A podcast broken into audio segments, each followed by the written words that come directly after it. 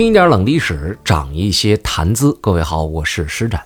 如果老虎有文明，那么大老虎或者叫老老虎，会不会给小老虎讲历史呢？他们会不会给小老虎们讲曾经伤害老虎最多的人类是谁呢？哼，我估计说到这儿，也许很多朋友会开玩笑的说，那肯定是武松啊，对吧？武松打虎的故事可能是全国最著名的打虎故事了。但我估计啊，在老虎的文明当中，也有读书的和不读书的，听实战节目和不听实战节目的。或许呢，在老虎界呢，叫虎斩、斩虎都有可能，对吧？就是不听节目的呢，那可能就想呢，也许就是武松吧，啊，胡乱答一个答案，看看对就对，不对就不对呗，反正逗小孩的事儿啊。这个老虎界是逗小老虎的事儿。但是如果对这个事情求真儿，较真儿，就是想研究一下的话，今天师长跟您分享，谁在历史上做记录打死老虎最多呢？我想，大家应该能想到，一定是某位达官贵人。为什么呢？因为在中国古代的历史上，平民百姓的作为是很难进入到历史记载当中的。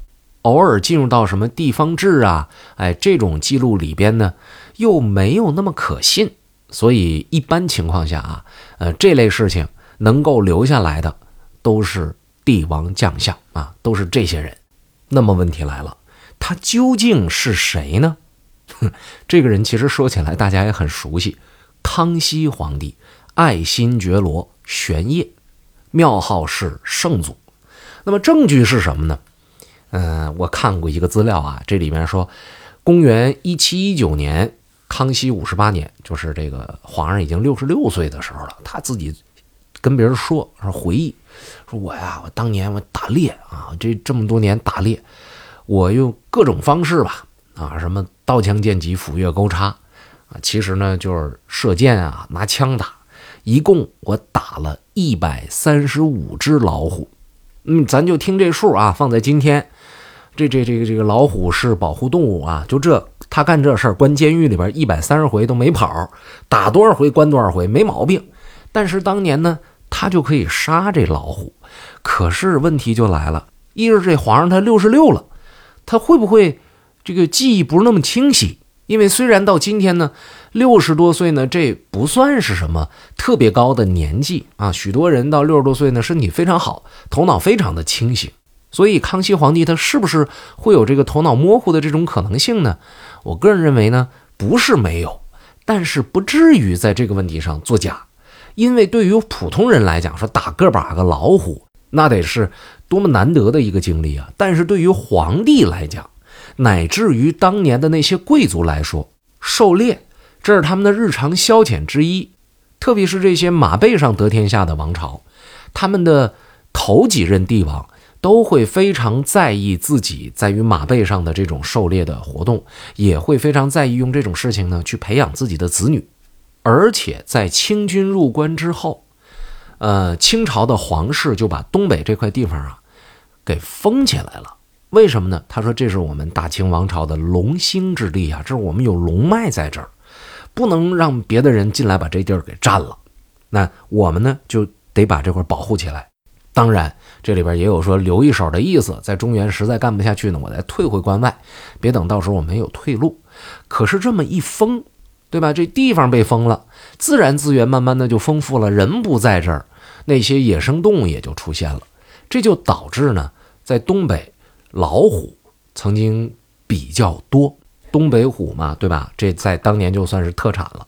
所以您看，皇室来狩猎这老虎啊，它是有条件也有动机的。于是呢，清朝的这些皇帝经常窜个局子，跑到东北来打老虎来。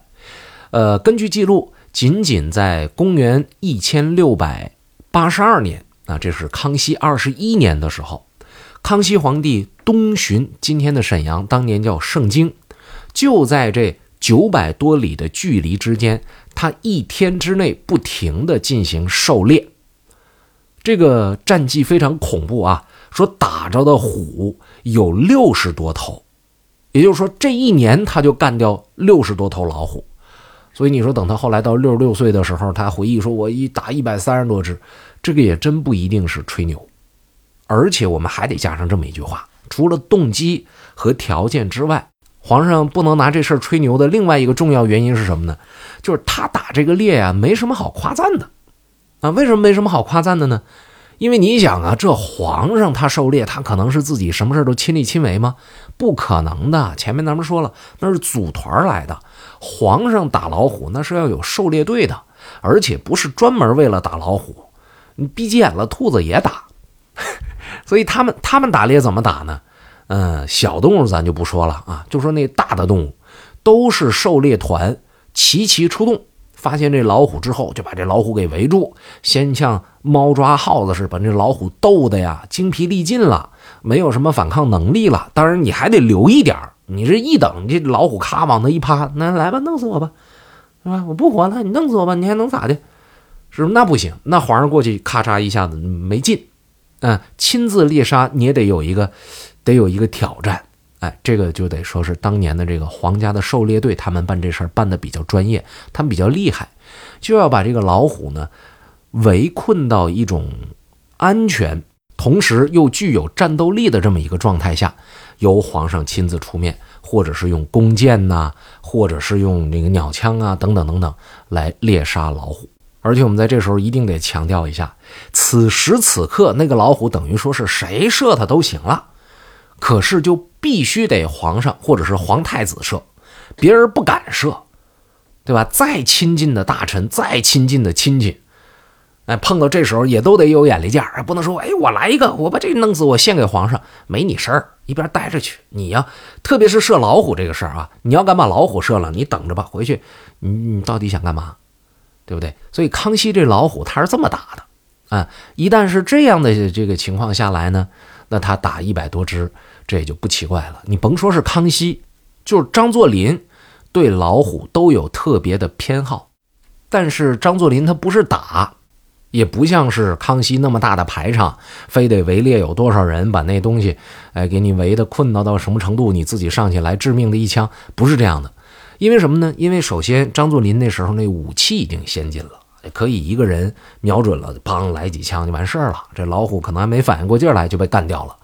也这个是打猎是可以。另外，张作霖这个人啊，江湖传说，枪打得准不说，他这个人呢是真正的，他是在战场上活下来的，在他手底下送命的人已经不少了，不需要通过打猎来维持自己身上的那种凶猛。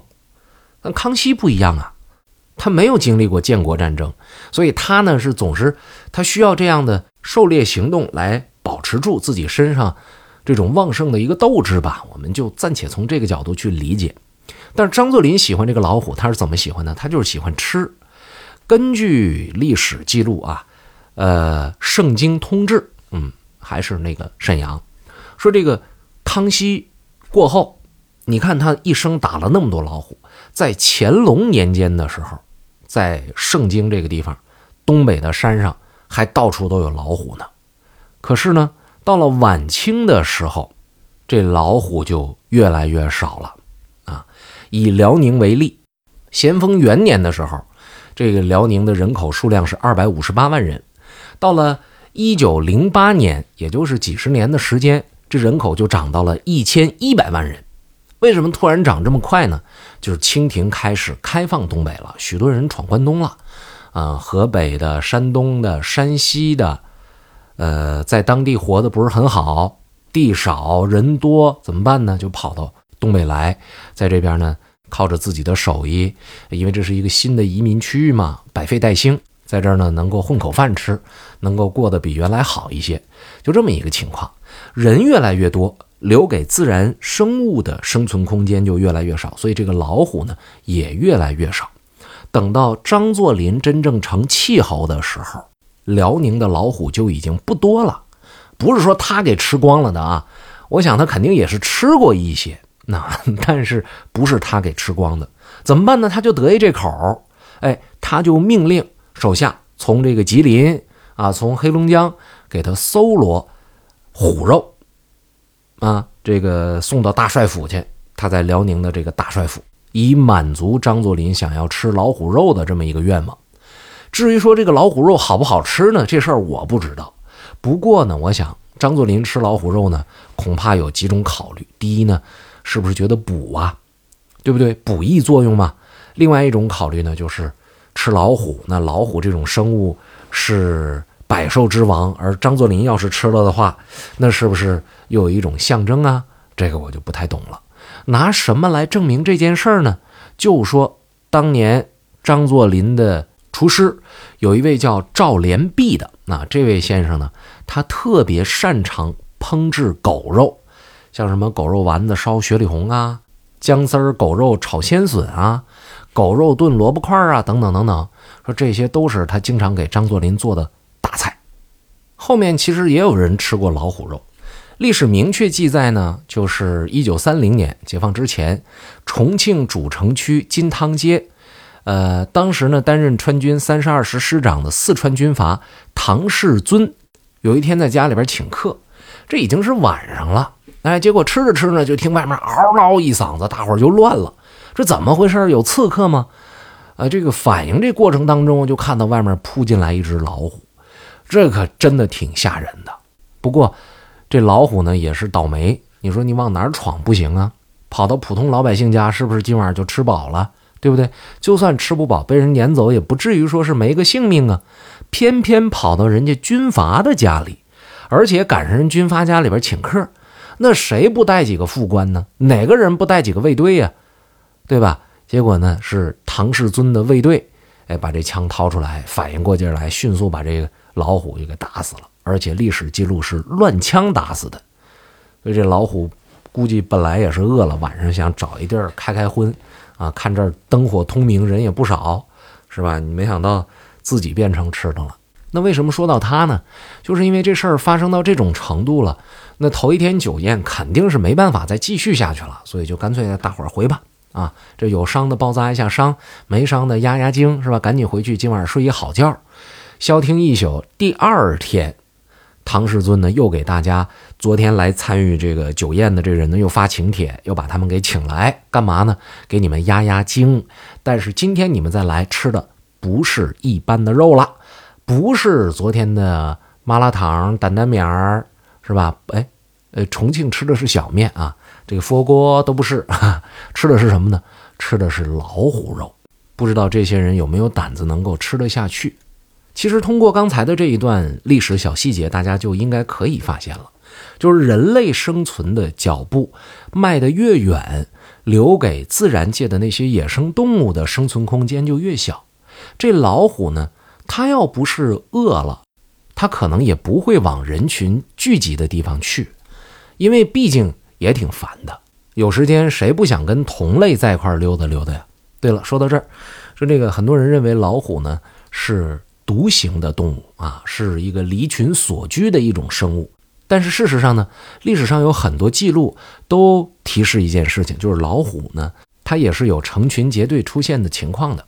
如果从这个角度去看的话，会不会有一种感觉，就是人们之所以认为老虎是独居动物，就是因为大伙儿看到的老虎通常都是形单影只的，而他们为什么形单影只呢？就是因为这个群体变得越来越小了，直至今天。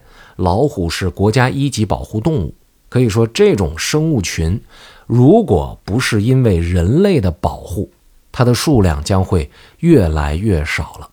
那么，我们再延续之前开头的话题，假如老虎也有文明，多少年以后，老老虎给小老虎讲故事的时候，会不会也加上这么一段？说本来呀，咱们这个族群都快灭亡了，后来呢，人们开始保护我们了，于是呢。我们呃就重新的又繁衍生息起来了。那时候找不着对象的，他们还给介绍对象。